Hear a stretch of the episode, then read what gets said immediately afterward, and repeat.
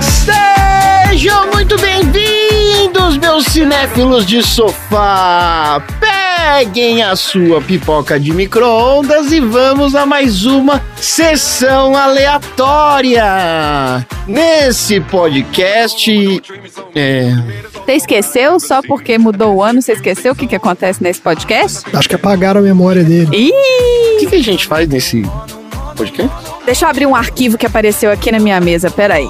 Ó, aqui fala que nesse podcast a gente assiste um filme, debate temas inusitados, repletos de ironia, sarcasmo e spoiler. Isso aí, isso aí. Bem lembrado, obrigado. É. Qual o nome da, da mocinha que tá aí no meio? Esqueci o nome dela. Eu? A mocinha. Obrigada pelo. Mo... Pode chamar de mocinha, eu gosto. Ô, mocinha, Oi. quanto você acha que a sua memória é capaz de armazenar quando você tiver 50 anos? Olha, se a quantidade for decrescendo à medida que a gente vai envelhecendo, eu espero que esse decrescimento seja gradual e não exponencial, porque eu não lembro o que eu tomei no café da manhã hoje. É, sou eu de novo? Não, não, pode deixar, obrigada. eu tô só procurando a minha pauta aqui. Dudu, você faria o que os gênios desse filme fizeram e simplesmente sairia correndo em cima de um lago congelado? Não, não. Gente, esse é o meu troféu, não dá não. Aqui. Esse, esse filme é muito gelado. André, Diga. você tem memória de um elefante ou de um tatu bolinha? Oh, meu Deus! Eu acho que eu tenho a memória de um elefante. Olha aí. Eu lembro de muita coisa. Pô, com relação ao Batman, então, ele lembra de tudo. É, Eu só não lembro de rosto. De rosto eu não lembro, mas de, resto eu lembro de muita coisa. E você lembra onde tá o kit primeiros socorros aqui de casa? Vixe, Não, agora eu lembro. agora. Ô, Tom, Esse é o meu nome, né? Deus do céu. caraca. Meu Deus do céu. Tom, qual memória da sua infância que é inesquecível? Andando de bicicleta pela primeira vez. Olha aí, caiu muito? Nossa! Caindo de bicicleta, né? Mas foi uma cena maravilhosa. O povo tinha a mania de empurrar. De sacanagem mesmo. Aí me empurraram. Eu não sabia frear a bicicleta direito. Aí naquelas bem cena de filme, resolve passar duas pessoas carregando um colchão. Ah, claro. Isso? Um colchão. Ainda bem que era um colchão e não um espelho. É, E aí eu não sabia frear, eu não sabia fazer curva. A única coisa que me veio à cabeça é abaixar. Assim que eu abaixei, eu dei de frente com o poste. Ah, você passou debaixo do colchão? Eu passei debaixo do Pô, colchão. vai de cara no colchão, é um colchão, pô. É. Não, eu, eu não sabia o que vinha depois, né? Logo em seguida, assim, eu dei de cara no poste. Inesquecível. É, O que, que eu tenho que fazer agora? Pipoca. Pipoca, esse aí. Então, Kentucky. Don't you come back. I do not understand you. Don't you come back. Oh, baby, please. Don't you come back no more.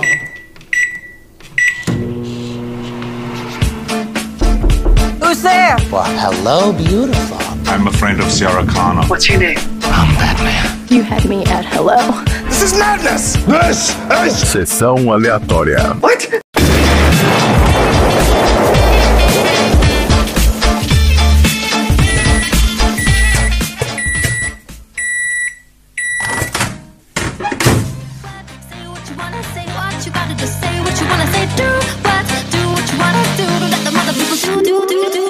Say Muito bem! Começando mais um episódio do Sessão Aleatória, o podcast mais desmemoriado da Baixa Podosfera. Esse é o podcast preferido dos casais em crise que se submetem a terapias malucas por não saber lidar com suas frustrações. Porque aqui no Sessão Aleatória a gente já falou sobre formas de trabalhar um relacionamento em crise. né? Você pode, por exemplo, pegar o seu cônjuge e ir para uma colônia de nudismo. Olha aí, que a gente comenta no nosso episódio 32 do Exterminador do Futuro. Se não funcionar, você pode tentar alguma das terapias mais absurdas do mundo, que a gente fala no nosso episódio 6, do Estranho no Ninho. E se mesmo assim o relacionamento continuar merda, aí é hora de meter o pé na bunda do conge e sair rodando o mundo com seu palio weekend. a história a gente conta no episódio 39 do Tropa de Elite 2. Olha, o Weekend não. Weekend. É o Weekend, o é o Weekend, Weekend, é. isso aí, ó. Tem que ouvir lá pra entender, ó. Tá tudo aí nos episódios anteriores do Sessão Aleatória. Aliás, temporada 2, né? É Chegamos! isso aí! Olha aí, Sobrevivemos. sobrevivemos, é. Quem diria? Tá vendo? Quem achou que não tinha como piorar? Bem-vindo 2022. Porque em É inglês, aí. 2022 se fala 2022. 2020 também. É, vai tá tudo de novo. É o dia da marmota. Vixe, é o ano da marmota.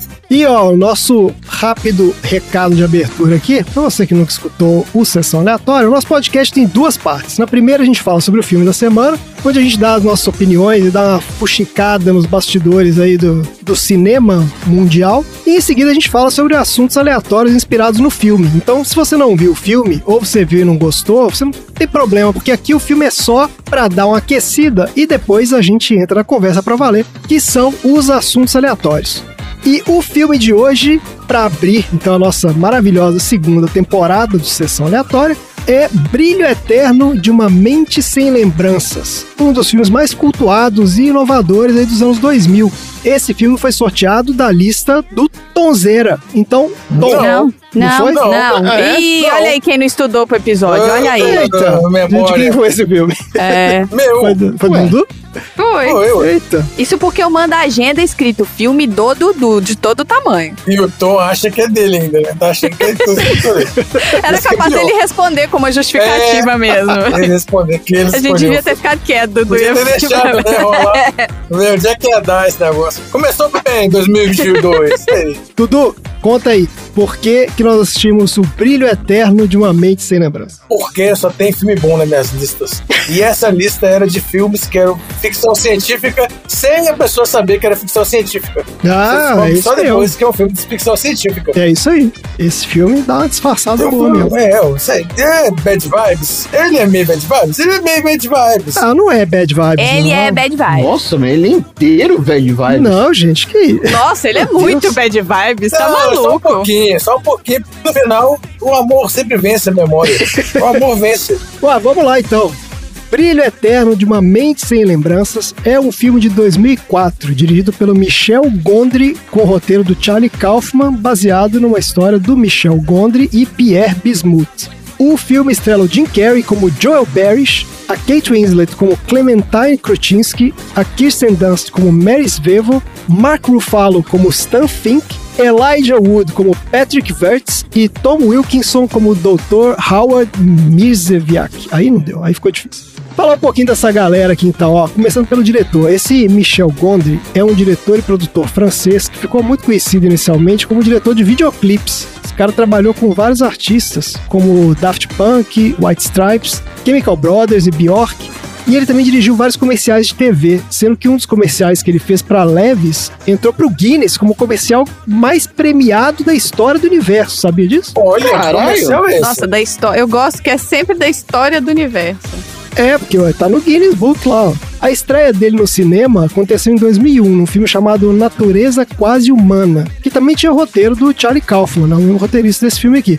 O Brilho Eterno de uma Mente Sem Lembranças, de 2004, foi a segunda colaboração deles e foi a obra do Gondry que teve maior reconhecimento de crítica e sucesso comercial até hoje. Os outros filmes dele são, na maioria, produções pequenas e independentes, mas ele chegou a dirigir uma grande produção comercial que foi o Besouro Verde, de 2011 que é a adaptação da série clássica de rádio e TV aí, mas que foi espinafrada pela crítica e acabou não fazendo sucesso, não. Alguém viu esse Besouro Verde? Eu não vi, não. Nunca ouvi falar. Eu também não, eu tô procurando aqui e tô vendo várias fotos de besouros verdes, mas eu não tô vendo nenhum. É, É o, acho que é aquele Seth Rogen, não é, que faz esse filme? é por isso, esses caras fazem filme ruim.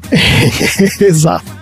Ó, já o roteirista, esse Charlie Kaufman, esse cara é considerado um dos maiores e mais inovadores roteiristas de Hollywood. Ele foi durante muitos anos roteirista de programa de TV, mas ficou conhecido mundialmente pelo roteiro de dois filmes que foram um enorme sucesso de crítica, que foram o Quero Ser John Malkovich, de 1999, e o Adaptação, de 2002. Quero Ser John Malkovich estava na lista também dos filmes de ficção científica. Ó, e também tem a Cameron Diaz, igual o Besouro Verde. Aí, ó, então, porque esse cara tem essa pegada mesmo de fazer esses filmes, né, meio realismo fantástico, meio ficção científica. Esses dois filmes foram dirigidos pelo Spike Jonze. E quando ele fez o Brilho Eterno, ele já era um dos roteiristas mais celebrados de Hollywood. Mas ele não teve tantas obras no cinema, não. Depois desse filme aqui, ele dirigiu e roteirizou o Cinedoc Nova York, de 2008, que também é um filme mega aclamado aí, considerado por muitos críticos um dos melhores filmes de todos os tempos. Qual que é o filme? Chama Cinedoc Nova York. Cinedoc? O que que é Cinedoc? É o nome. E ele fez também uma animação chamada Anomalisa, 2015. E o filme mais recente dele é Estou Pensando em Acabar com Tudo, de 2020. Ah, isso aí faz pouco tempo. Chama coronavírus. Estou pensando em acabar com tudo. 2020, coronavírus. Do elenco, eu vou falar rapidinho aqui da história do Jim Carrey, ó, que é um dos comediantes de maior sucesso do maluco! cinema. Chapéu de papel alumínio, antivax do caralho. Ele é Ah, antivax? Pra caralho. Puta que pariu. Nossa. É mesmo? Ah, não. Vocês têm muita sorte que eu não queria deixar esse, esse podcast mais Bad Vibes Cast, que eu ia falar dele. Mas não vou porque eu sou legal. Não, que ele é um maluco do caralho, beleza. Não, é maluco, não, mas ele é antivax, é old school, porque ele é antivax já há muitos anos. Tudo começou com uma ex dele, que ela tem um filho autista e ela culpava o autismo do filho pe- é, Por causa da a vacina. Por causa da vacina. vacina, Aí ele comprou a é. briga e ele, come- ele até hoje questiona cada componente químico da vacina como se fosse assim. E tudo isso, obviamente, no Twitter. Ele financia publicidade anti-vax. Ih, gente. Caralho. Aqui, ó, assim com o Trump, ó, vocês não estão vendo? Eu estou esfregando meus dedinhos, o indicador com o do meio, assim, assim, ó, com o Trump, ó. Ah, não, cara. Ó, ele começou a carreira dele como comediante de stand-up no final dos anos 70 e se mudou para Hollywood em 1983 com o objetivo de trabalhar no cinema, né? Daí começou a fazer participações em programas de TV como imitador. O grande lance dele ficava lá imitando os caras. Até que no início dos anos 90, ele conseguiu um papel numa série de comédia chamada In Living Color, que era um programa de sketch, né? Mas esse eu acho que nunca passou no Brasil, não. Pelo menos eu não achei tradução para ele, não. Daí no cinema ele já vinha fazendo pontas desde o final dos anos 80, mas a carreira dele decolou em 1994, quando ele estrelou três filmes: Ace Ventura, um detetive diferente, O Máscara e Debbie Lloyd, dois idiotas em apuros. Os três filmes foram de 94. Tudo no mesmo ano? Tudo no mesmo ano. Nossa, por isso o cara explodiu. E os três foram grandes sucessos, exatamente, né? Explodiu a carreira do cara. Ele se tornou um dos atores mais bem pagos de Hollywood. Aí alguns dos filmes mais importantes dele, ó, foram o Batman Eternamente, né, de 97, que é o segundo pior filme da história do Batman. Mas não por causa dele. Não, ele fez. É, de todo mundo, né? Até porque o papel dele tava ok. Assim, ele entrou direitinho no papel. Mas, assim, a história do filme é, que era. aquele filme tem nada que salva, né? Ele até, eu vou te falar que até li críticas que elogiaram a atuação dele, viu? Mas eu acho uma grande merda, mas certamente ele fez o que estava sendo pago pra fazer, né? Não inventou nada daquilo ali, porque tava totalmente no, na vibe do filme. Depois ele fez, ó, O Mentiroso, de 97, O Show de Truman, 98, O Mundo de Andy, 99, O Grinch, do ano 2000, e Desventuras em Série, 2004. Ele tem vários outros filmes, né? Mas aí foi o auge da carreira dele, porque depois aí foi ladeira abaixo mesmo. Ele até passou um tempo no hiato aí de carreira e voltou a fazer um relativo sucesso recentemente agora. Ele tava no Sonic, 2020. Ah, é. Isso. E tá atualmente trabalhando na continuação, que é o Sonic 2. Vocês viram esse Sonic? Não. Ah, eu confesso que eu vi os primeiros 20 minutos e não aguentei, desliguei. E olha que você sabe que eu sou tolerante a filme assim, né? De É. animação. É, diz que, bom, foi elogiado aí, mas é, tem quem gosta. Mas ele fez o Kick-Ass também. Ele fez o que quer. É, ele apareceu em vários filmes, né? Aqui Ele fez tem uma- Kick-Ass, ele começou a fazer os filmes sérios. Esse foi o primeiro filme sério que ele faz, né? Que ele não precisa se jogar no chão. Tem aquele número 23 também. Não, o show de Truman é sério. O show de Truman é sério. O show de Truman, se eu não me engano, ele foi o ator mais bem pago da história do, do cinema naquela época, viu? Ele ganhou uma bolada pra fazer aquele filme. É um baita filme também. Também bem bad vibe. Também bem bad vibes. Ó, e a Kate Winslet, a gente já falou, né, da carreira dela lá no nosso episódio 49, da vida de David Gale. Você dá uma escutada lá, eu acho que aquele filme desafia o primeiro mandamento cinematográfico de ser tonzeira, que diz que ela é incapaz de fazer um filme ruim. Não, mas não é ruim, não, é. Eu preciso dar uma explicação aqui, que isso não necessariamente significa que em todos os filmes ela vai estar bem. Ah, mas de que todos os filmes que ela está são bons filmes. E este é um dos que corroboram a minha tese, porque esse também é um bom filme. É, ué, o filme não é ruim, não. Tá bom. A gente vai assistir o Titanic de novo outra vez.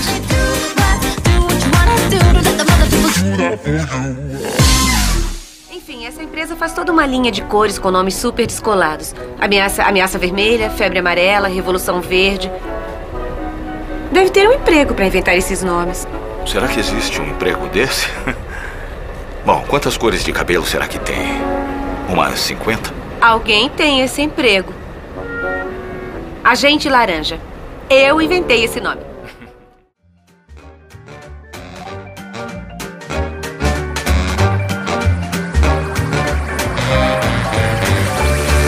Então vamos lá. Sinopse do IMDB desse filme aí.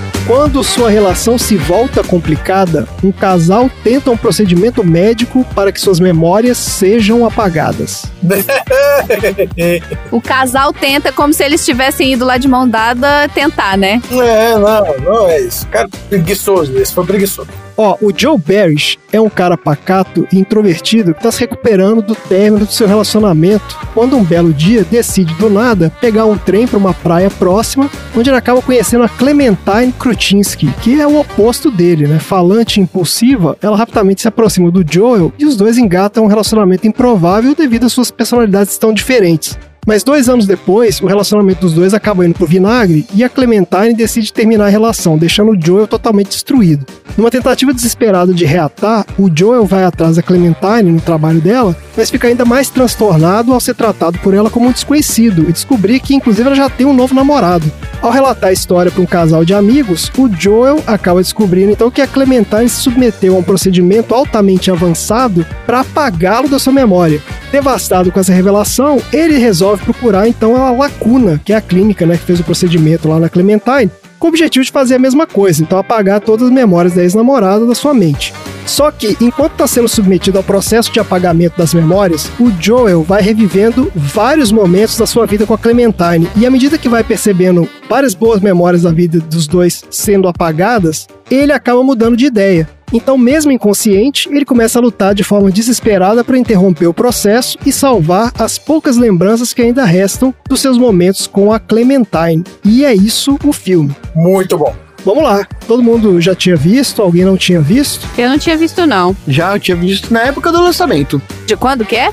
em 2004. Sério? É isso aí. Eu achei que era mais velho. Não, eu fui assistir hoje e ali eu falei, tem vários elementos aí. Gel, Gel? Gel é 2004? cabelo pintado, cavanhaque, a roupa da galera, Kirsten Dunst. Kirsten Dunst é bem 2004 mesmo, é verdade. É bem, vários elementos bem 2004. Eu usei cavanhaque em 2004 mesmo. Vamos fazer uma rodada rápida aqui então. Dudu, como é que foi rever esse filme aí então? Você que colocou na, na nossa lista e você adora o filme. Ah, eu, eu não lembrava de algumas partes, mas aí depois que eu revi, ah, principalmente que ele vai com ela passando pelas memórias, é, é muito bom. Porque aí ele vai tentando fugir, esconder e ela não consegue. Ele toda vez tá lembrando dela e os caras tentando apagar. É um jogo de gato e rato científico. Você não tinha visto, né, Mari? Não, não tinha visto esse filme. Assim, eu já tinha ouvido falar desse filme. Quem nunca, né, colocou Brilho Eterno de uma Mente Sem Lembranças quando tá jogando stop e tem que pôr um filme com B, né? Nossa senhora. Pior é que pra jogar stop é ruim, né? Porque até se escrever tudo isso, você já perdeu a rodada. É, é horrível pra escrever esse, viu? Não, você coloca Brilho Eterno três pontinhos, gente. É isso que, assim que funciona. Tá certo. Eu achava que era alguma coisa, pelo nome do filme, e até pela imagem de capa mesmo, eu achava que era alguma coisa relacionada a uma doença de memória, sabe? Alguma coisa assim, entendeu? Ah, tipo um filme Bad Vibes que o cara fica drama. doente. Uma- Eu tinha esse feeling que era uma coisa bad vibe de alguém tá esquecendo, tipo Alzheimer, sabe? Se alguma coisa vinculada a uma doença e tudo. E na hora que eu vi, não, era só alguém tentando apagar mesmo, ele lutando. Aí eu achei meio. Eu tava com outra expectativa, assim. Aí eu achei meio. Mas aí dá um twist no meio do filme, porque aí você vê. Não, dá um twist, assim, eu entendo a premissa do filme, né? Depois que o filme começou, eu entendo a premissa, mas assim, é um filme que, ok, assistir por sessão aleatória, tá pago. Não vou recomendar pra outras pessoas. Eu acho que existem outros filmes, principalmente que não são de pessoas escrotas como o Jim Carrey. Não, Tem, mas você eu- não faz. Você tem que ligar a pessoa, tá- Cê- entendeu? Não, não, É foda. não, não, não, não, não. Não dá, Peraí. ué. Você não pode simplesmente achar que todo filme é maravilhoso, então beleza se o cara voltar a fazer filme. Não tô falando disso, mas é um filme antigo, ué. Então, eu tô falando que eu não vou, eu não quero dar audiência pra esse maluco, eu prefiro dar audiência pra outros malucos, entendeu? Mas não, é um filme que, que eu achei ok, que a história é muito bizarra, assim, a ponto de. Desculpa, cara, mas assim, como é que esse. Como é que essas pessoas vão na casa do cara escondido? Porque assim, o cara que contratou. Entendeu? Vai na casa do cara escondido. Ele dá a chave pros caras, tá não? É, então, mas pra que drogar o cara e entrar lá nesse, no meio da noite? Só falar, ó, os caras vão chegar aí tal hora, você abre a porta e você deita na cama. É só botar um capacete mesmo e ele vai estar desacordado. É igual você fazer uma lipoaspiração. Ah, não, eu vou chegar na sua casa, eu vou te dopar e vou chegar lá com, com aspirador de pó e vou... Porque aquilo lá, né, gente, vamos combinar que aquele monte de fio, aquele computador lá ligado na tomada. Gente, se dá um pico de luz. Procedimento caseiro. Que né, é uma coisa assim, não, não faz o menor sentido. Não parece que é nada autorizado pelo governo, nada. É clandestino. É, não, aquilo lá é um processo experimental mesmo, que é um negócio bem na surdina. E o que, que você achou, Tom? Você já tinha visto também. Eu gosto desse filme. Ele é um filme bastante engenhoso. Ele vem de uma ideia simples, por assim dizer, que é daquele questionamento se você pudesse apagar memórias que você não gostaria de ter. E eles criam em torno disso uma boa dinâmica de um filme. E a maneira como eles constroem essa dinâmica em torno dessa possibilidade de ser um experimento que não é uma, uma grande engenhoca, que é uma coisa meio tosca de se fazer, que ninguém sabe muito bem se tá dando certo se não tá dando certo, a maneira como eles resistem ao processo, a ida e volta do roteiro na história, tudo isso acabou fazendo com que o filme, que é- é um filme de produção bastante simples, acaba tendo um contexto bastante interessante, assim, bastante criativo. Então, isso faz do filme uma coisa muito legal. Porque tem a pegada em Black Mirror, né? Tem tanto cara ser experimental que os funcionários mesmo meio que não estão muito nem aí pra aquele negócio. Eles deixam o negócio rodando lá, o cara desmaiado lá, vão fazer outras coisas, ficam mexendo na casa do cara. Os caras não são profissionais, não. É, o que eu acho interessante desse filme é que a narrativa dele é essa ideia de que você vai vendo do ponto de vista, você tá dentro da cabeça do cara, né? Você vai vivenciando o processo junto com ele ali. E que não é uma coisa fácil, pô, do cara colocar no roteiro, né? É um troço, porra, realmente cara teve que pensar ali de como montar essa narrativa desse jeito.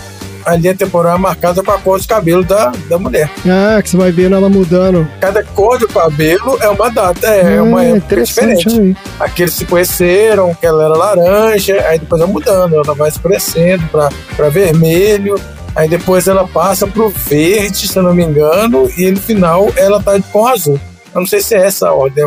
E tem uma, uma discussão interessante que é esse lance do aquilo que você viveu e não terminou bem, digamos assim. É uma coisa que você deveria. Será que vale a pena você esquecer daquilo, né? Ou você mantém aquilo como um aprendizado, né? Você retém esse conhecimento pra você, né? Pois é. Gente, a gente não pode esquecer essas coisas, não, sabe por quê? O filme tá de prova. Você vai fazer de novo se você esquecer. Vai fazer de novo. É, exatamente, é isso aí. Ponto. Esse é o tema, lema do filme. Se você esquecer, você vai fazer de novo. Então, sim, você quer realmente passar por isso, por mais que tenha sido doloroso uma vez, você vai querer passar por isso de novo? Não, mas eu acho que até, Marina, olha só, eu lembrei muito daquele filme A Chegada, que a gente falou do Fabioca, porque eu não sei se no fim das contas o problema é que eles vão fazer de novo. Eu acho que a, a ideia ali era o seguinte, eles apagaram as memórias todas, né? Mas eles estavam sentindo ali, né, de novo, aquela atração pelo outro e pensaram assim, pô, a gente sabe que vai acabar mal isso aqui, mas a gente quer deixar de viver os bons momentos pra não ter que, entendeu?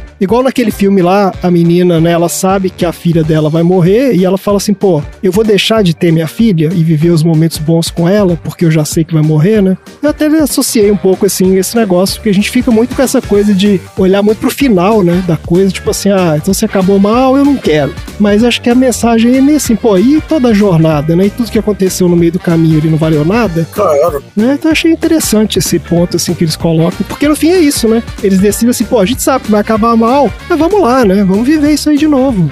É verdade. Beleza, minha gente, vamos falar aqui rapidinho de umas curiosidades de produção.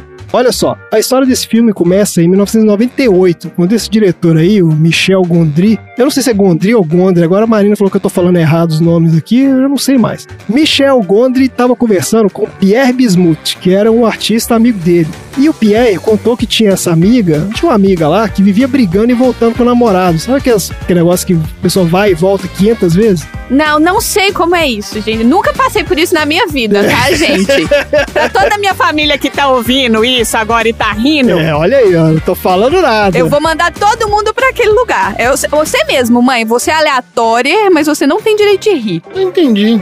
Eu tive um relacionamento que a minha família chamava ele de ioiô. Ah, tá bom. Ele terminou comigo seis vezes. Eu terminei com ele uma vez.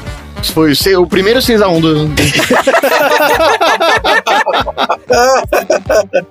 Olha só, aí essa amiga dele fica lá, que ficava voltando com a namorada, ela falou assim: pô, eu queria apagar esse cara da minha mente, entendeu? Eu não queria lembrar mais desse cara. E esse sujeito ficou com isso na cabeça, falou: pô, o que, que você faria se recebesse um dia uma carta falando que você foi apagado da memória de alguém? Né? Então ele contou essa história pra esse Michel Gondry lá e o cara falou: pô, achou a história super interessante. Na época ele tava trabalhando com o Charlie Kaufman, que é esse roteirista, né? No primeiro filme deles, que foi esse Natureza Quase Humana, e comentou com ele sobre essa conversa com o amigo lá e tal. E o cara falou: pô, isso aí dá um filme. E os dois bolaram, né? Um pitch então dessa ideia. Eles não tinham roteiro. nem Igual a nada. gente, que a gente tem uma ideia e alguém vira, nossa, isso dava um podcast bom, vamos fazer? Vamos gravar? É igual a gente. É isso mesmo, porque olha só, os caras não tinham roteiro, não tinham nada, eles só tinham uma ideia. Só que o agente desse Kaufman, que deve ser um cara muito bom de negociação, achou essa ideia genial e falou: pô, vou circular essa ideia aqui, vou vender essa ideia aqui em Hollywood. E os caras venderam a ideia, eles falam, eles não falam por quanto foi, mas foi uma cifra de sete dígitos. O que, que é isso, Marina? Uma cifra de sete dígitos. Ó, A cifra de sete dígitos é entre 1 e 9 milhões 999 mil 999 dólares.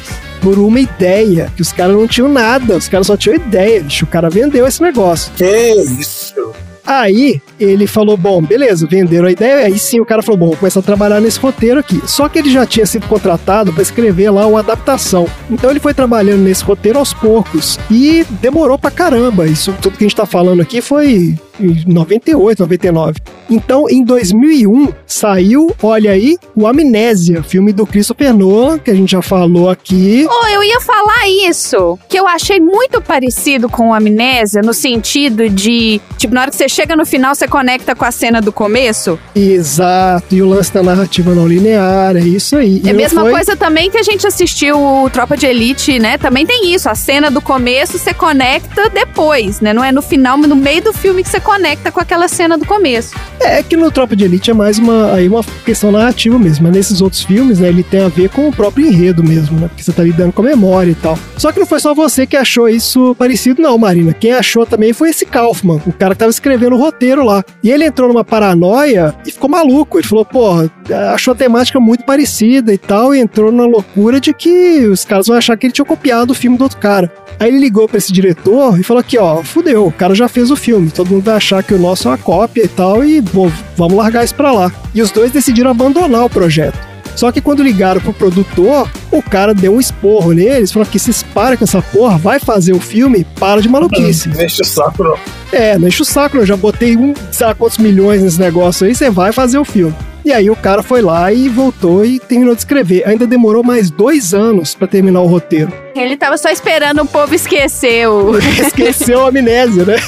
Tava com, devia estar com uma ideia parecida com o Memento e aí mudaram. E tiveram que mudar. Pois é, ele não fala isso abertamente, mas ele fala que chegou. Isso é o próprio cara que fala isso. Ele falou que chegou a, a desistir de tudo, porque ele achou a ideia muito parecida. Mas moral da história é que as filmagens finalmente começaram em janeiro de 2003 e levaram três meses para ser concluídas, mas o filme ainda teve mais vários meses de pós-produção e foi lançado só em março de 2004. O orçamento foi de 20 milhões de dólares. O filme rendeu 74 milhões, foi considerado um sucesso de público. E a crítica especializada também adorou o filme, tanto pelo roteiro, né, que era ambicioso e inovador, acabou rendendo um Oscar de melhor roteiro original, como pelas atuações do Jim Carrey e da Kate Winslet. A Kate ainda foi indicada ao Oscar de melhor atriz por esse papel. E para encerrar, esse filme acabou se tornando um cult e sendo reconhecido como um dos grandes filmes da sua época. Ele ficou em sexto lugar na lista dos maiores filmes do século XXI da BBC. Olha só. É uma lista de que eles fizeram em 2016. E ficou em 41 na lista dos 100 melhores filmes de todos os tempos da revista Empire, publicada em 2018. Sou eu trazendo filmes premiados para o nosso podcast. Tá aí, ó. É um bom filme, acho que vale, é muito interessante. Beleza, gente? Bora então pro troféu aleatório? Bora. Bora. Bora pro troféu.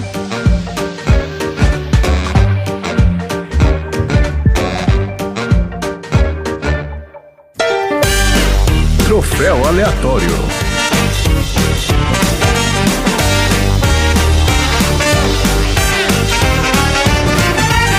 Vamos lá então, minha gente. Começando aí mais um ano de troféus aleatórios, mais uma temporada de premiações maravilhosas aqui nesse podcast. Marina, define aí para o nosso ouvinte o que é o troféu aleatório.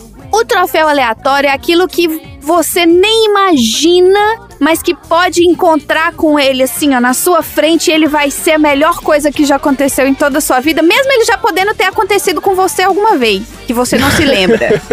Você não se lembra. ele vem assim, ó, ha! Maravilha. Vamos lá então para os troféus aleatórios. Dudu, você que selecionou esse filme maravilhoso aqui pra gente, qual é o seu troféu aleatório para um brilho eterno de uma mente sem lembranças? O meu troféu friaca da porra é pra agonia. Eu senti agonia de ver o Jim Carrey e a Kate Winslet rolando em cima de um lago congelado, se esfregando, esfregando a cara na neve, pulando no mar. Ele pulou no mar gelado no, no inverno. Me deu agonia. E a areia com neve, gente? Nossa, É, aquela areia não, com neve foi foda, Que hein? nojo, é, esfregando a cara, rolando Nossa na cara Senhora. na areia. com- Ah, meu Deus do céu. Que beleza. Marina, qual é o seu troféu aleatório para esse filme?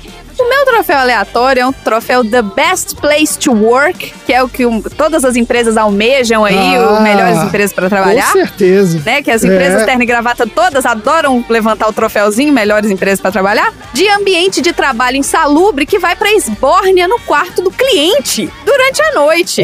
Isso. Porra, é isso. Gente, as pessoas, eles literalmente fizeram tudo, até transar em cima do cliente desacordado. Eles fizeram, eu acho assim, roubar a casa do cara. Comer a comida do cara, beber a bebida É do cara. surreal, assim, é Isso surreal. foi inacreditável, meu. Não tem o que eles fizeram certo. Tipo, chegaram invadindo, o cara tava dopado e desacordado, aí chega a outra e o cara, um, um vai embora no meio e ele roubou a calcinha, falou que roubou a calcinha da cliente na outro dia que eles estavam na casa da cliente, entendeu? Não, então, pois assim, é, porque ainda tinha o outro cara, né, que roubou a identidade do outro sujeito, na verdade. Ele é, tava e fingindo. a calcinha Ah, pois é. Não, então, um show de da cliente profissionalismo. desacordada. show de E profissionalismo. eles tinham vários clientes, não só esses. Eu vou te falar que esse também era um dos meus troféus, mas quando eu anotei esse, eu falei, cara, eu tenho certeza que alguém vai falar isso, porque isso aqui é muito absurdo. Não, eu fiquei Então embasbacada. eu tenho até- peguei até um outro troféu aqui. Mas vamos lá, Tom, você primeiro. Qual é o seu troféu aleatório aí pra esse filme?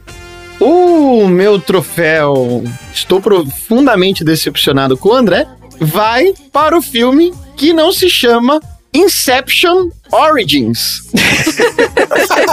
Porque o filme é nada mais, nada menos do que a empresa do Leonardo DiCaprio fazendo seus primeiros experimentos de entrar no sonho da pessoa e alterar a memória da pessoa por meio do sonho. Não, mas esses caras aqui, eles apagam a memória, eles não alteram a memória. É, eles não estavam no sonho, não. Eles estavam mexendo na frequência cerebral. Não, mas é o que eu só, Tom falou, ele foi um É início. piloto, né? Fizeram É o o piloto, piloto. protótipo. Ah, entendi. Mas ideia. o coisa é a mesma coisa. No, no Inception é a mesma coisa. Só que aí os mecanismos de defesa da pessoa é, no meio do sonho, igual no filme, lutar contra isso. Ah, então você acha que o Jim Carrey, na verdade, ele era o sistema de proteção lá do sonho, igual tem lá o- Isso.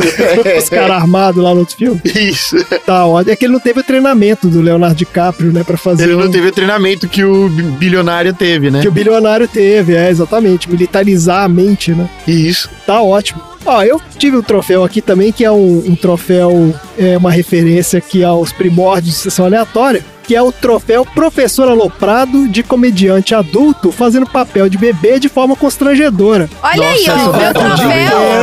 O meu troféu do Indiana Jones foi o mesmo. Foi o mesmo? Não foi o mesmo, mas foi relacionado ao professor Aloprado. Ah, foi relacionado também, pois é, exatamente. Aqui é o troféu pro Jim Carrey fazendo o papel de Baby Joel naquela parte maravilhosa que ele faz lá, volta à infância dele, nas memórias da infância. Ai, Deus, que horror. E fica lá fazendo papel de bebezão, falando igual bebê. Bebê gigante. Bebê gigante. Só faltou o dentinho de vampiro. né? Exatamente. É. É uma homenagem ali ao Jerry Lewis, né, no professor Aloprado. E ao Kiko. E é o Kiko, né? E aí tem uma parte ali que ele, eles até, acho que ele fica de joelhos, ele fica tentando subir, a, abrir o- a geladeira, e ele não alcança. Ai, gente, pelo amor de Deus, cara. Então esses troféus serão entregues por comediantes adultos imitando bebês. a gente tem recados hoje? Claro que temos recados. Vamos lá então, recados da semana. Atenção, atenção. Demos a largada agora ao ano de 2022 aqui no Sessão Aleatória e todo mundo sabe, vai ter sessão temática no Sessão Aleatória. E quem tá decidindo essa sessão temática? Os aleatórios. São eles que estão colocando os filmes no baldinho de pipoca das sessões temáticas, então nós vamos ter mais filmes sugeridos por aleatórios. Isso. Você confia na escolha dos aleatórios? Se você não confia, eu sugiro que você então coloque o seu filme no nosso balde e se torne um aleatório também. Se a gente sortear o seu filme, a gente vai assistir, comentar, trazer assuntos aleatórios e você também depois vai sugerir mais um monte de filme que vai estar aqui no Sessão Aleatória pra você durante esse ano de 2022 todinho, todinho. Maravilha, que recado maravilhoso. Quase fiquei sem ar. Excelente. Beleza, gente. Vamos então para os assuntos aleatórios. Quero ser um elefante bem grande, imenso, com uma tromba enorme como aquela. Clem? Clementina?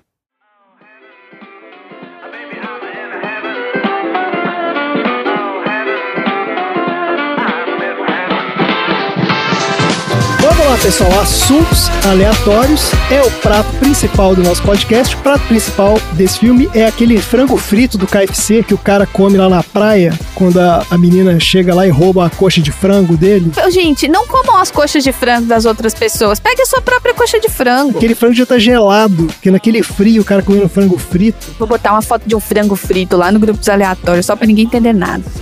Boa. Vamos lá então para os assuntos aleatórios. Dudu, qual é o assunto aleatório da semana? Como a Clementine, em um momento do filme, fala que queria ser um elefante, nós vamos falar Deus, sobre elefantes. Olha, Deus do e os céu, olha a relação. Professor Dudu ensina. O mundo animal. Elefante é o termo genérico popular pelo qual são denominados os membros da família Elephantidae, mamíferos proboscídeos elefantídeos, de grande porte e existem três espécies no mundo atual: duas africanas, Loxodonta sp, e uma asiática, Elephas sp. Três espécies para elefante? É, atualmente sim. E a extinta dos mamutes, né? Os mamutos sp. Foram extintos pelos humanos. Mamute. Os elefantes são os maiores animais terrestres da atualidade, com a massa entre 4 a 6 toneladas, e medido em média 4 metros de altura, podendo levantar até 10 toneladas. Não, peraí, peraí, peraí. Ele pesa 4 e levanta 10? Isso. Nossa! Caraca, Pois ele é. levanta É, três vezes é. o peso dele. Eu peso 70 e levanto 200. Ah, tá. Você levanta 200 o É, quê? pronto. 200 gramas de 200 margarina. palitos de dente né? na caixinha. 200 ml de cerveja. Eu tô postando no grupo dos aleatórios uma foto, uma foto de um elefante coçando a barriguinha num golfe. Ah, pronto. Aí depois vai aparecer pra mim. que coisa horrorosa. Caralho, velho. Da barriga no É muito boa essa foto. Ó, e as suas características mais distintivas são as presas de marfim. Os elefantes são herbívoros.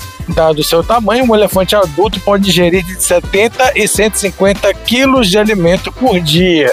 Deus. Por dia, 150 Por dia. quilos. Toneladas, 4 Puta toneladas, gente. merda. É. 6 toneladas, o bicho pesa, né? 6 toneladas. Haja pano pra Então, comer. 150 quilos. É.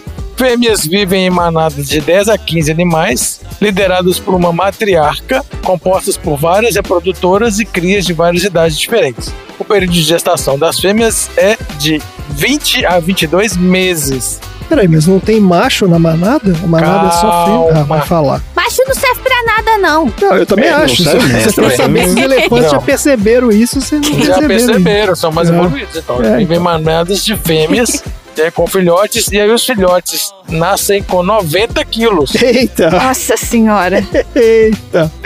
Que beleza. Os machos adolescentes vivem em pequenos bandos, é outro separado né, das fêmeas, e os machos adultos vivem isolados, encontrando-se com as fêmeas apenas no período reprodutivo. Então, se você vê um bando de elefante, se eles são grandes, eles são fêmeas, se são jovens, são machos. Ah, Olha só, aí. Ah, meu Deus, eu peguei uma foto de um bebê elefante aqui, eu vou botar no Ah, grupo também. Não, bebê Ah, bebê elefante é elefante demais. é muito fofinho, excelente. É uma das melhores coisas é bebê elefante. Devido ao grande porte, os elefantes possuem poucos predadores e exercem uma forte influência sobre as savanas, pois mantêm árvores e arbustos sob controle, permitindo que as pastagens dominem o ambiente. Vivem cerca de 60 anos e morrem quando seus molares caem, impedindo que eles se alimentem das plantas. Nossa, ele morre de fome. Basicamente, sim. Coisa Meu horrível. Deus, que coisa horrível. É. que os elefantes africanos eles são maiores do que os elefantes asiáticos. Têm orelhas mais desenvolvidas e uma adaptação que permite liberar calor em condições de alta temperatura. Ah, sim. Sim, é.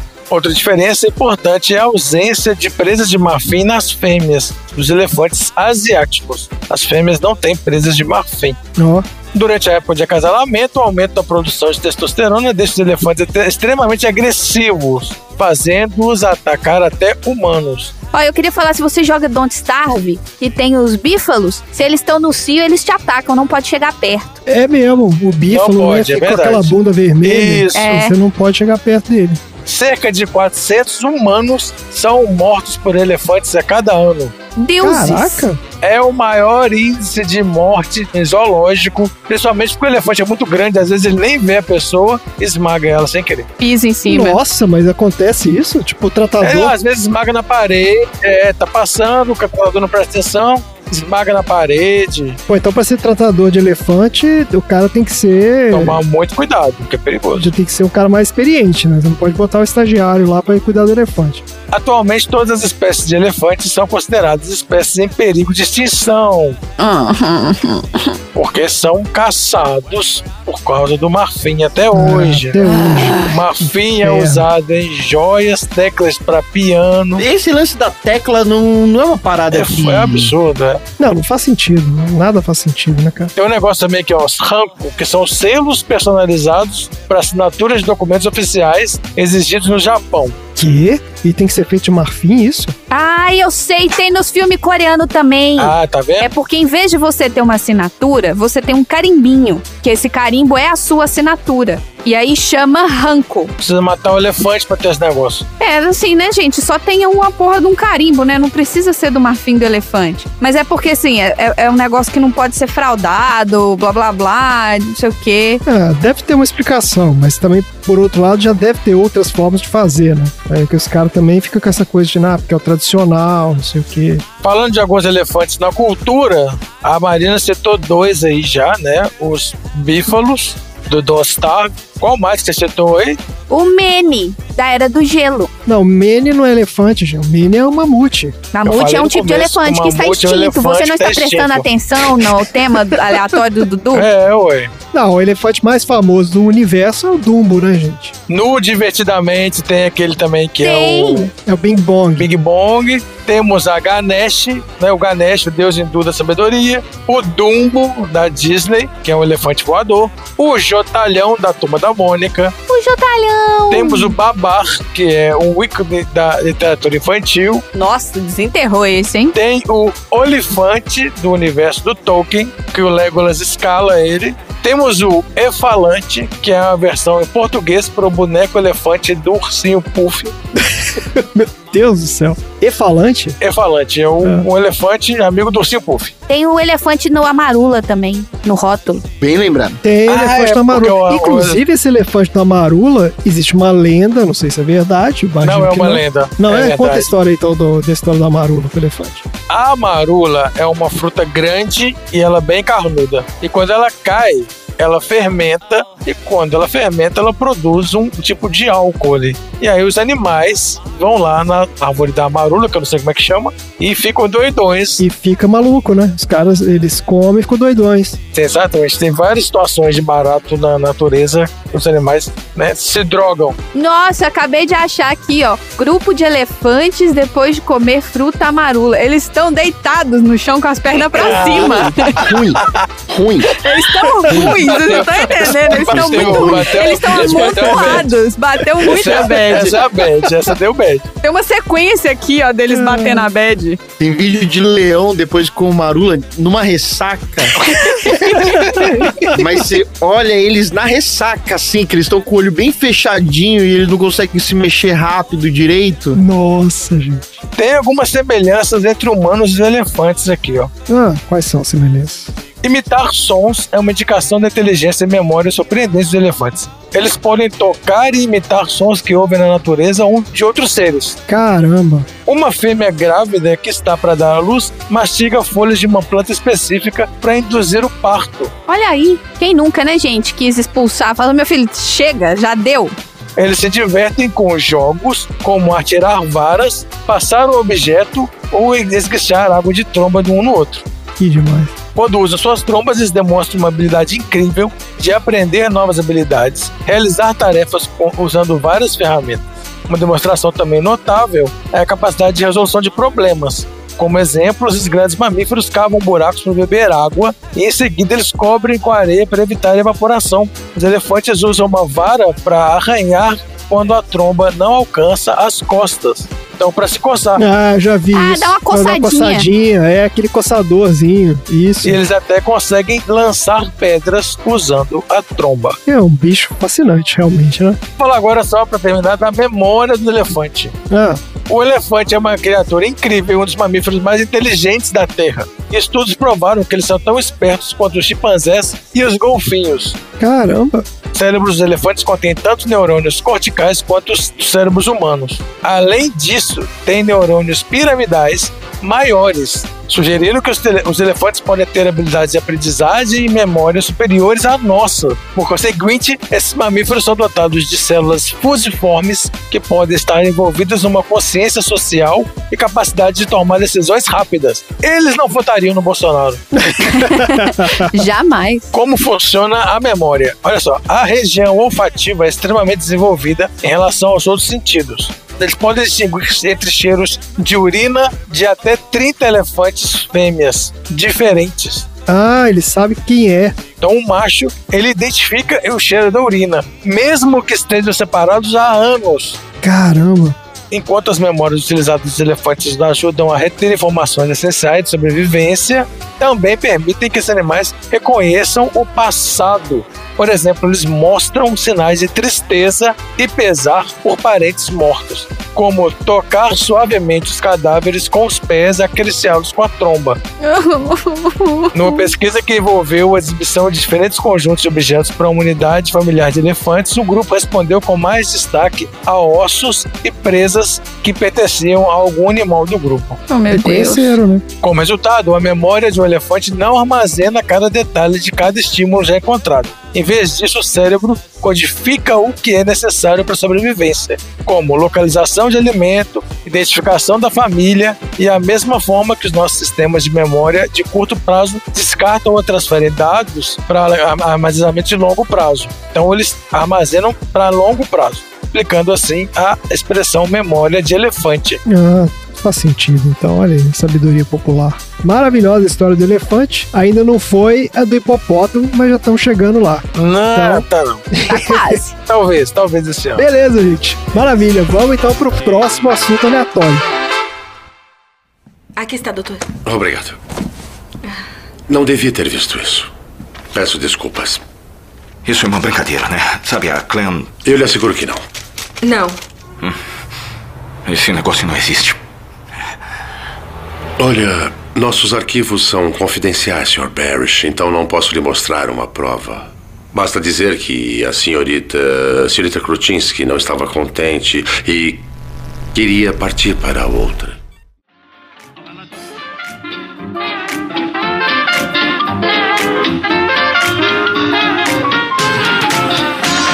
Vamos lá, Tom, qual é o assunto aleatório da semana?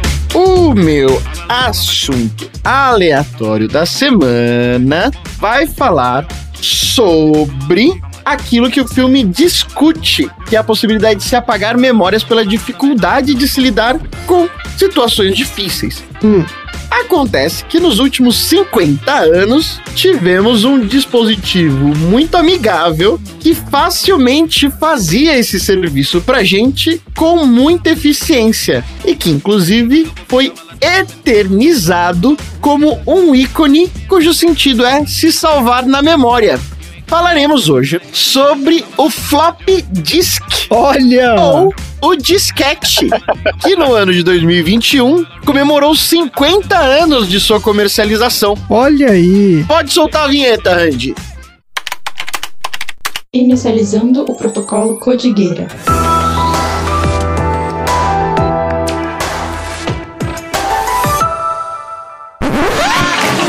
Então, qual é a história do disquete? Os disquetes vieram para substituir, acreditem, a fita cassete para os PCs. Sim. Além da necessidade de um grande dispositivo para leitura da fita cassete, a fita cassete também tinha uma baixa capacidade de armazenamento e leitura dos arquivos era muito devagar. Por isso, os engenheiros da IBM, Alan Shugart e David Noble, desenvolveram aquilo que era considerado como um sistema barato e confiável para se carregar informações em microcódigos, usando aquilo que era um ICPL, que era a sigla para Initial Control Program Load. No ano de 1971, surgiu então os disquetes que tinham um tamanho de 8 polegadas. Deuses. Isso, disquetão. É, aquele chato, Esse é o, o grandão, flat. Não, grandão. ainda não é aquele. Ainda não é maior aquele. que aquele. Ah, não, é o maior ainda, o maior que aquele. polegadas. É, Que isso? 8 polegadas. Tá bom. Os disquetes daquela época tinham espaço de armazenamento de 80 KB, É, é incrível. que hoje corresponde a um pequeno arquivo de Word. Mas acontece que a inovação tecnológica era tão grande que, na verdade, era um dispositivo capaz de armazenar até 3 mil vezes mais informações do que aquilo que era chamado um punch card, que era literalmente um papel que tinha um monte de código alfanumérico preenchido em preto. Sabe quando vocês gabaritam um, um- fazem aquele gabarito de prova? Jogo da loteria. Isso. Era como se você tivesse vários daqueles que você escaneasse e esse escaneamento se transformasse numa informação. Então ele pegava 3 mil folhas dessa e armazenava num arquivo só. Era muito melhor. Naquele período, os disquetes de 8 polegadas eram restritos ao uso por empresas, mais especialmente as empresas de tecnologia. Ele era um dispositivo poderoso demais e até então sem tanta utilidade assim fora do mundo empresarial. E mais ou menos pelos idos de 1975, um único disquete custava 200 dólares. Na época que 200 dólares valia 500. É, boa. Isso aí.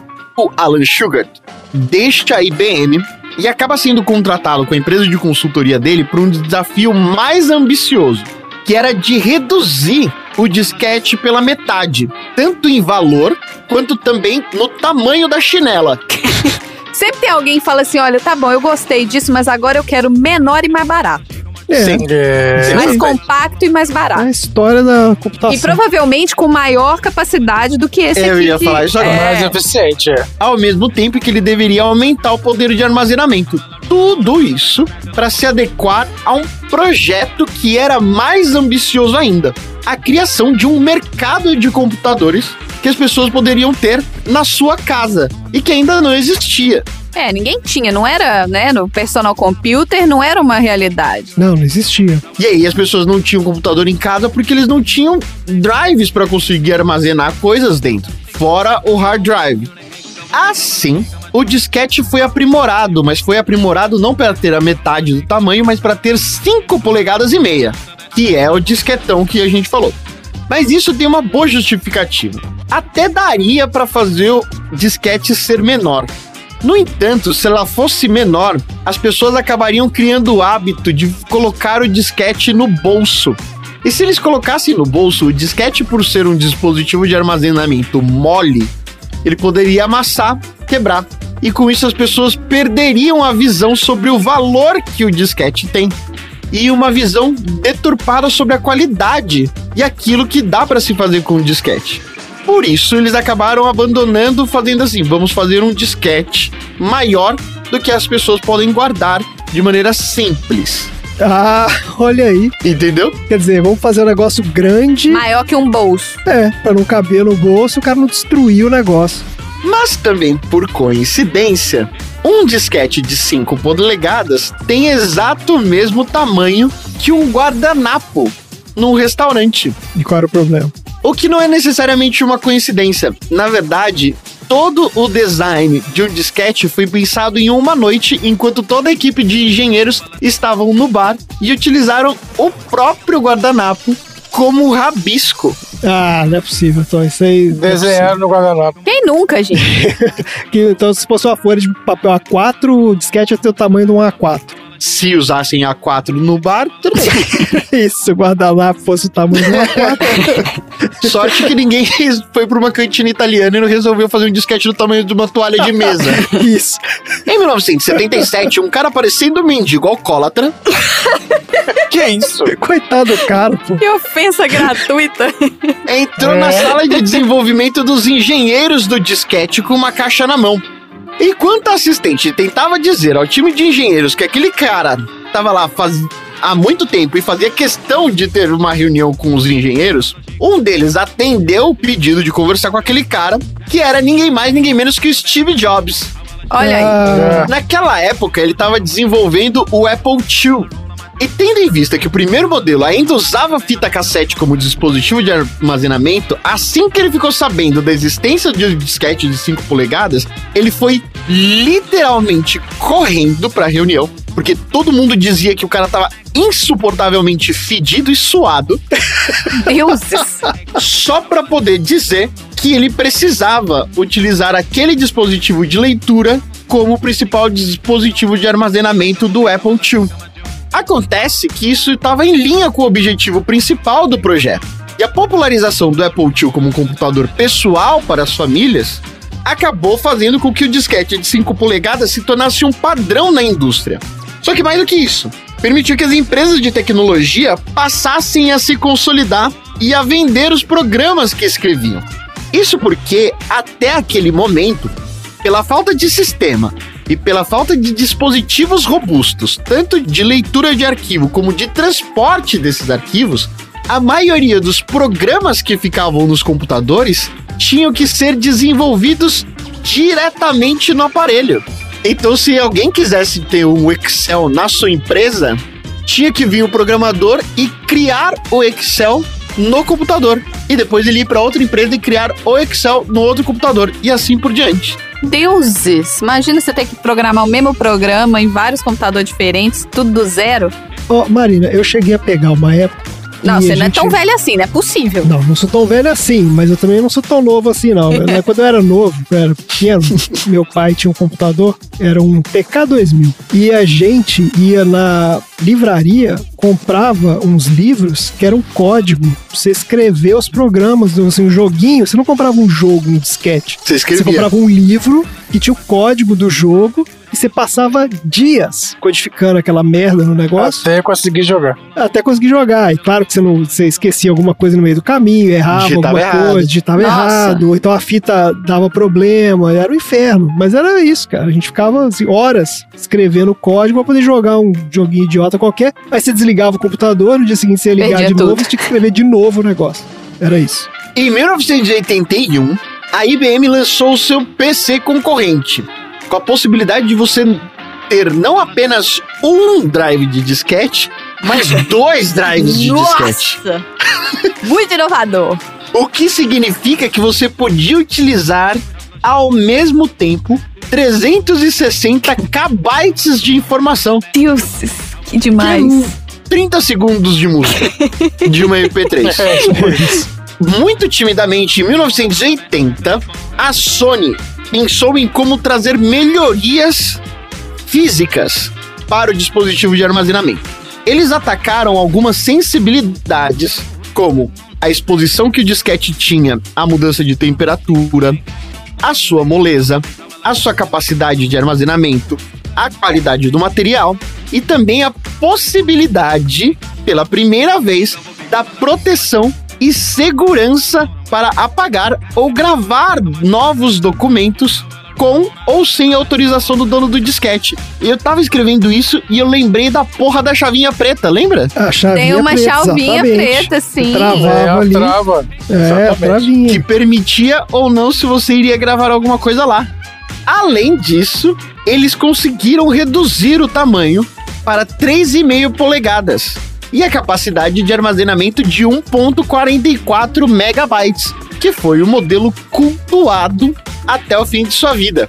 Ele foi introduzido de maneira massiva somente em 1982, quando ele foi utilizado como padrão tanto pela Apple como também pelo Atari. E 10 anos depois, já existiam algumas variantes capazes de armazenar até o dobro, 2.8 megabytes. E seu poder aumentou ainda mais com o surgimento dos arquivos .zip, porque aí você diminuiu a necessidade de ter diversos disquetes para precisar instalar um mesmo programa ou jogo. E foi só com o surgimento dos CDs graváveis que houve uma mudança na dinâmica pela predominância do dispositivo do armazenamento nos computadores pessoais. Em 1998, a Apple, que foi a pioneira do disquete, lançou seu primeiro modelo PC sem o seu dispositivo. Aquele que era todo coloridinho de acrílico, que tinha só o dispositivo Ah, eu de sempre CD. quis ter esse, no- esse computador. E em 2010, a Sony anunciou que pararia de produzir novos disquetes e drivers. E é isso a história. Vocês já chegaram a instalar o Windows um disquete? Sim, meu Windows 3.1 veio no disquete. Nossa, Deus me livre, velho. Eu quero saber se vocês tinham aquela giringonça, aquele guarda-disquete. Que Claro parecia que aqueles tinha. guardador de cartão Todo que você tinha, ficava é. folheando assim, tinha com uma chavinha pra trancar. É, Eu- a gente isso. tinha um desse também. Nossa, aí eu comecei a ver sobre isso.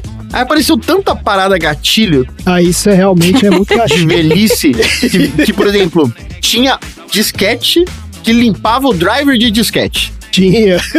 isso, É isso mesmo. Lembra? É, era um disquete branco. E na era pré-internet, aí já, obviamente, bem depois, já nos anos 90, mas você comprava os jogos vindo disquete. Só que quem comprava o jogo oficial, né? Era tudo muito caro. Então existiam lojas de informática. Você ia lá na loja, o cara tinha um catálogo gigantesco com um milhão de programas e jogos, tudo quanto é coisa. Você levava sua caixinha de disquete e o cara listava lá qual era o nome do programa e quantos disquetes você ia precisar para levar. Pra gravar, olha então, só. você ficava ali fazendo uma matemática pra você ver assim, pô, quanto o máximo de jogos que eu consigo levar, né, que vai caber na minha caixinha de disquete aqui. Os jogos mais legais, obviamente, precisavam de mais disquetes. Sim. Então ficava assim, uma caixinha tinha 20, você Herético. ficava lá, jogo do. É, Heretic, aí tem lá, oito disquetes. Puta, oito vai fuder, metade da caixa vai no Heretic. Mas vamos lá, aí Wolf do. 3D. Isso, é isso mesmo. E ficava lá fazendo Prince of Persia, cinco disquetes. Puta merda. E chegava em casa era aquele desespero, né? Porque sempre tinha um disquete lá no meio que não lia direito, não funcionava, tinha que voltar na loja. É, Porque a tecnologia também não era lá muito confiável. é, o cara fazia cópia, né?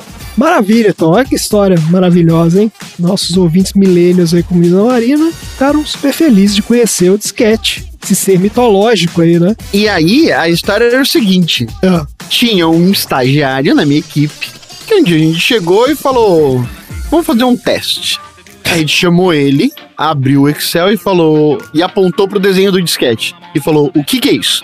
Aí ele falou: esse é o ícone de salvar. tá bom, mas o que é isso? Ele falou, esse é o ícone de salvar. Salva, é. Esse Então, tudo bem, mas o que é isso? Falou, esse é o ícone de salvar, um desenho, tipo, igual play, stop, pause, sabe? É, um triângulo. Na cabeça dele é dois só tracinhos. uma imagem. É, referência, né? Não fazia a menor ideia de aquilo é um objeto. Aham. E enquanto eu tava fazendo. a- enquanto eu tava estudando, né? A gente estuda pra fazer o sessão Isso. Enquanto a gente tava estudando, tinha um meme de um cara que tava contando de que ele pegou o disquete na mão. Um moleque chegou e falou: Caraca, que maneiro, você fez uma impressão 3D do ícone. Do ícone de salvar. A pelúcia do ícone de salvar. É, meu Deus do céu. Excelente, gente. Maravilha. Que história maravilhosa. Nos levou aí direto de volta nos anos 70 e 80. Vamos então para o próximo assunto aleatório.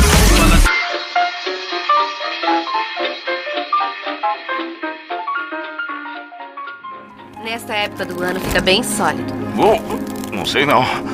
Vem, vem. Vem, vem, vem. Anda logo, anda logo. Aí, não vai muito longe. Oh, Au! você tá legal? Au! Ai, Ai minha bunda. Ai, Acho melhor Ah. voltar, hã? vem! Mas e se quebrar? E se? Você liga pra isso agora?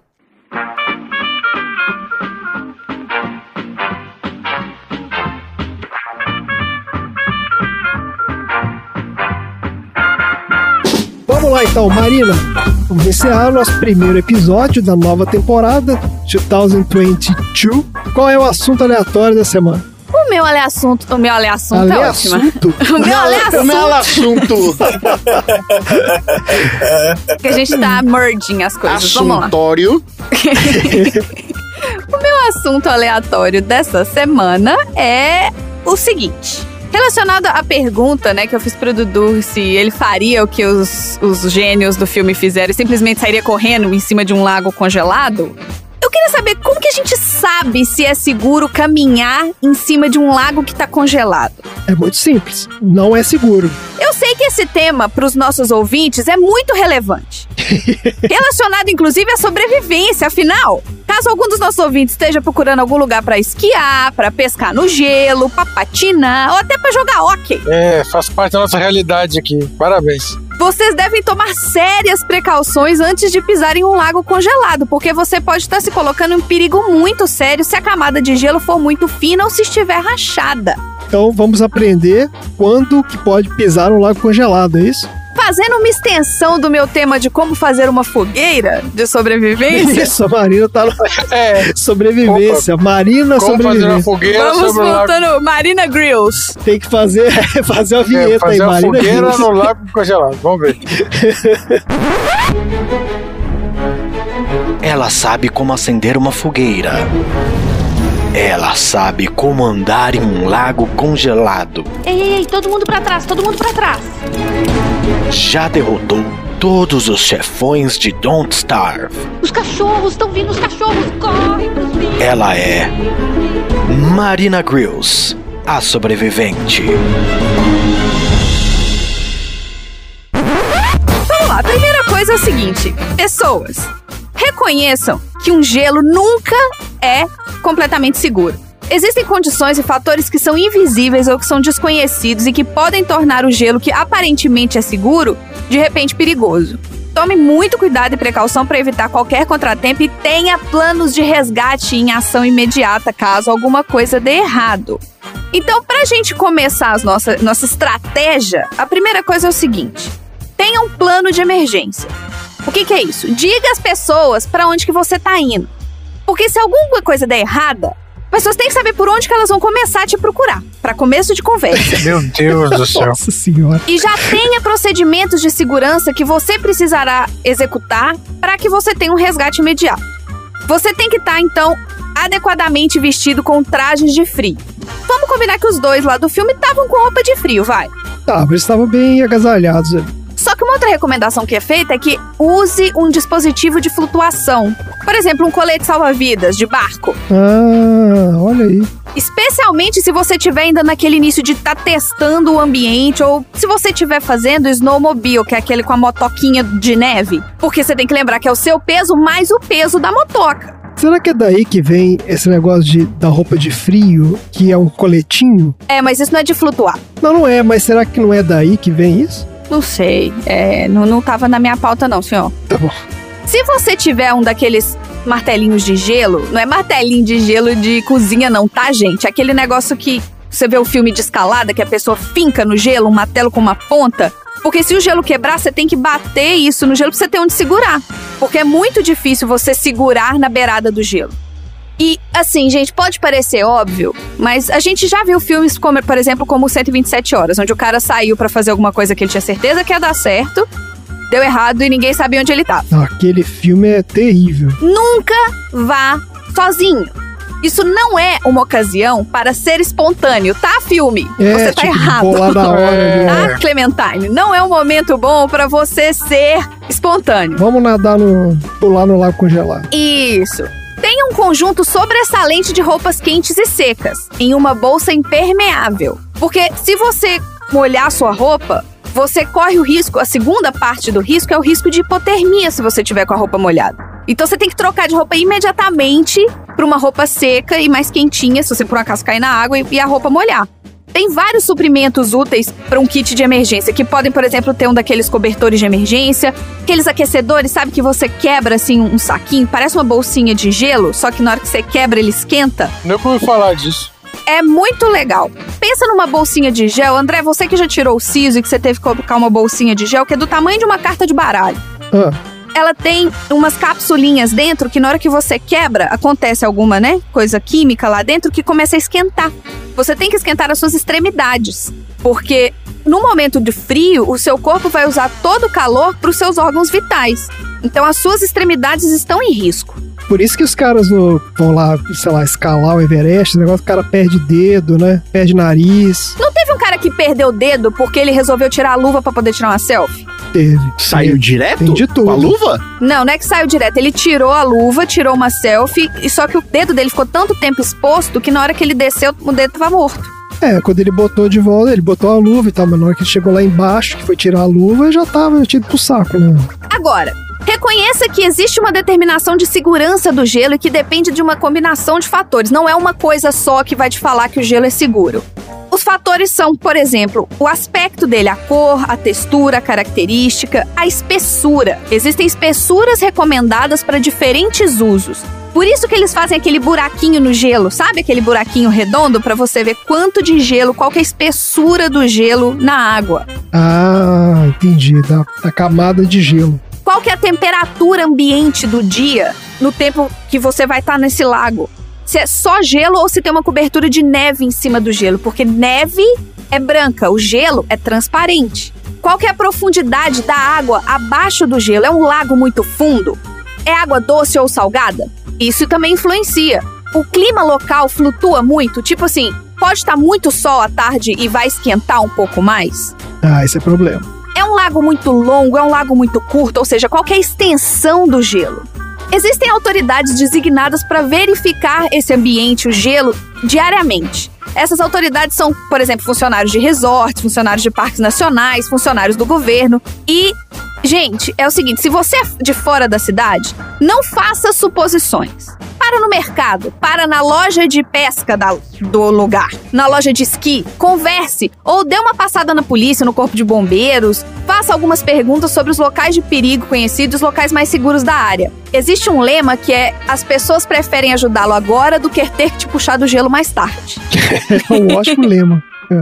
Agora, observe o gelo.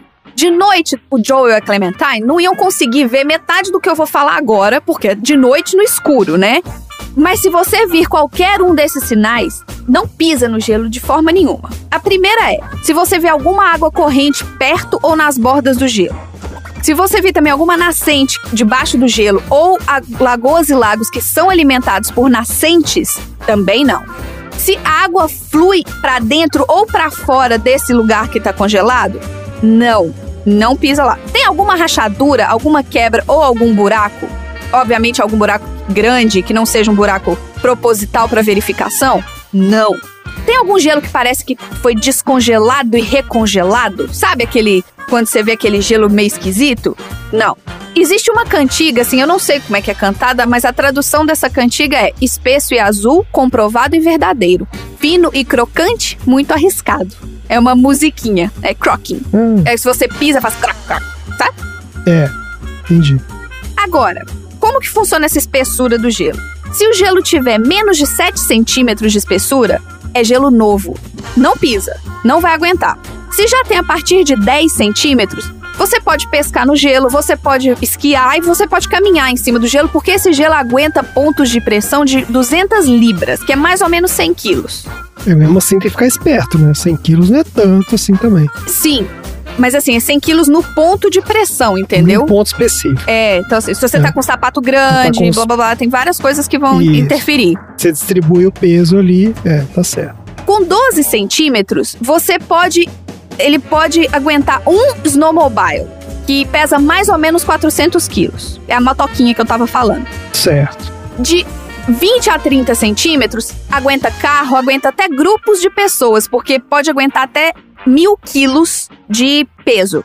E quando eu falo carro, gente, é carro mesmo, é veículos que, sei lá, a pessoa saiu da estrada e caiu no rio, não vai afundar. Uhum. Agora, entendam que a resistência do gelo não é a mesma em todos os lugares.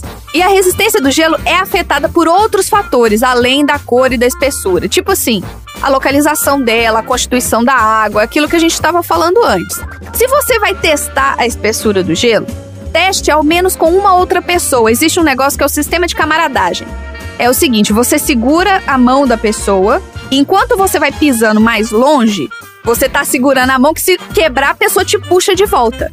Hum, entendi. Mas assim, só vai no gelo se a borda tiver firme. Se a borda tiver lamacenta ou rachando, é improvável que vai funcionar. Vai dar merda. E aí você vai cortar o gelo. Então, para poder medir a espessura, você corta o gelo com um machadinho, cria um pequeno orifício no gelo. Tem até brocas que é para isso, que é uma ferramenta especial, que é uma broca, que é só para você medir a espessura. Você fura ela e na hora que ela atravessa, ela tem um medidor na lateral que você enfia, ela vai te mostrar o quão fundo que aquilo chegou, quanto que tá medindo a espessura daquele gelo. A neve, ela pode aquecer o gelo. Se tiver aquela neve branquinha, igual a neve que o Jim Carrey tava pisando em cima da areia, que é aquela neve branca, fofinha, que todo mundo acha lindo, que vê na, né? Que é um. Não, gente, isso é tão nojento. Vocês não acham isso lindo, não, que é nojento. Aquilo é um isolante térmico. Então, se tiver muito frio e você tiver com aquele isolante térmico, que é a neve, em cima do gelo, o gelo vai derreter. Porque o isolante não tá deixando o frio externo manter o gelo embaixo. Então, se você tiver neve em cima do gelo, é muito perigoso. Agora, encontre soluções alternativas se você não tiver certeza. Patinadores sempre podem encontrar. Se é uma área que tem neve o suficiente para congelar um lago, tem um porra de um ringue de patinação para você ir lá. Que é supervisionado, que é seguro, tem um monte de gente lá. E se você é um snowmobiler ou um esquiadores, tem trilha para isso. Você não precisa cruzar um, um lago. Desce uma montanha, sobe uma montanha, desce uma montanha, vai num parque de esqui. Lembrando sempre que, sempre que você for fazer qualquer trilha, todos os visitantes devem carregar suprimentos de emergência e não importa quanto tempo eles planejam ficar fora ou onde eles planejam ir. Então, se você, por exemplo, for parado pela polícia e você tá indo fazer uma trilha e eles te perguntarem onde está o suprimento e você falar que você não levou nada, eles não vão deixar você seguir. Equipamento de segurança, né? Você tem que ter. É, se você não tiver suprimento suficiente, por exemplo, para segurar uma nevasca, caso alguma, né, para sobreviver até que o resgate chegue até você, é a mesma coisa que eu falei lá atrás. Eles preferem te avisar agora do que ter que te tirar do gelo lá na frente. É, claro. Então, gostaria de fechar aqui esse primeiro sessão aleatória né, do ano, sendo né, breve, porque aquela ideia da Clementine e do Joe é a famosa. Eu não sei se isso é um termo em todos os estados, mas em Minas a gente fala que é uma ideia de jirico. É isso aí. Agora eu tô vendo aqui, Marina, eu descobri que existe uma corrida de cavalos no gelo. Botei até umas fotos aí no nosso grupo. Cavalo não tem a culpa disso, gente. Que é o seguinte: tem um lago que lá na Suíça, que o lago congela num certo momento do ano lá, e os caras fazem uma corrida de cavalo no lago. Ai, coitado dos cavalos. Tem que andar com esses burros nas costas. Sacanagem. É, então, chama White Turf. Aqui, ó. Mas, né, como ficam as dicas, então vamos evitar, né? Melhor não, vamos correr. É o famoso lugar- pra quê, né, gente? Pra, quê? quê? Isso, pra quê? Exatamente. Isso resume muito. Beleza, gente, vamos então para os aprendizados desse nosso primeiro programa do ano. O que a gente aprendeu hoje? Eu aprendi que elefantes são alcoólatras. Eu aprendi que não é pra ir em lago congelado passear. É, gente, é uma ideia de jirico. E eu aprendi que o disquete foi feito pelas pessoas e não pelos cunhados delas. Isso. E que as pessoas fizeram do tamanho do guardanapo. Então por isso que ele tinha o tamanho dele. Por sorte, não foi no tamanho da toalha de mesa. Ainda bem que eles não foram no Red Lobster, que é aquele babador, né? É, um guardanapo gigante. É verdade. Isso mesmo. Então é isso! Bem-vindos à temporada 2022 do Sessão Aleatório, mas chega por hoje. Fala tchau, gente! Tchau!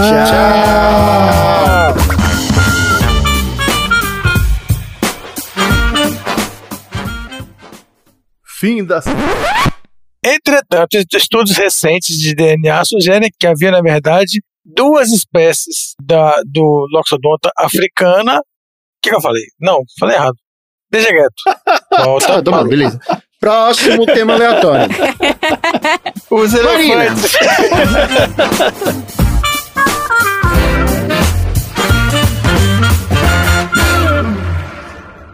Fim da sessão.